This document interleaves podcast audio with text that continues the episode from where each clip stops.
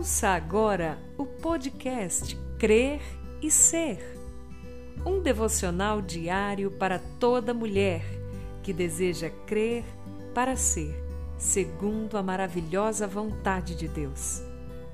Um programa desenvolvido e apresentado por Valéria Costa.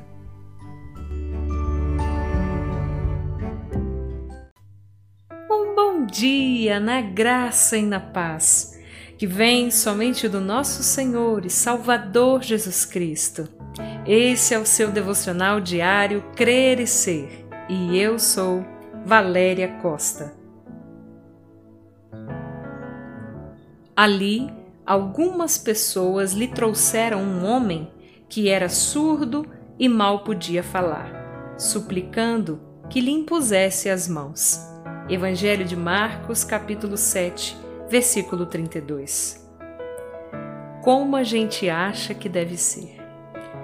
Você já parou para contar quantas vezes no dia, ao ser questionada sobre algo, você diz: Ah, eu acho que é assim.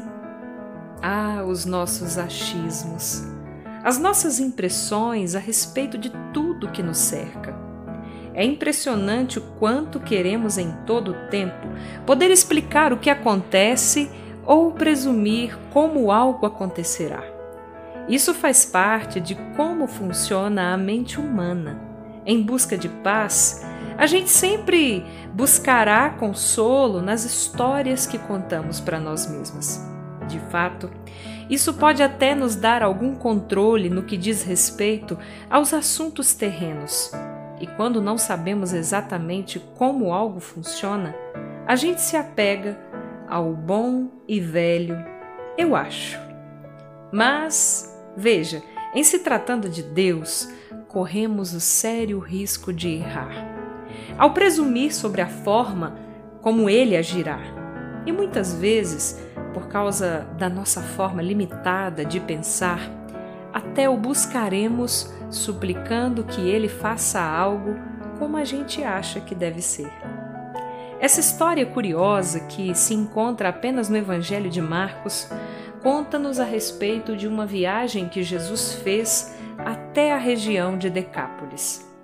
A fama de que Jesus realizava curas e maravilhas já havia se espalhado, e por onde ele passava, multidões o acompanhavam. Nesse dia especificamente, Marcos relata que algumas pessoas levaram até Jesus um surdo que falava com muita dificuldade e pediram ao Mestre que impusesse as mãos sobre ele.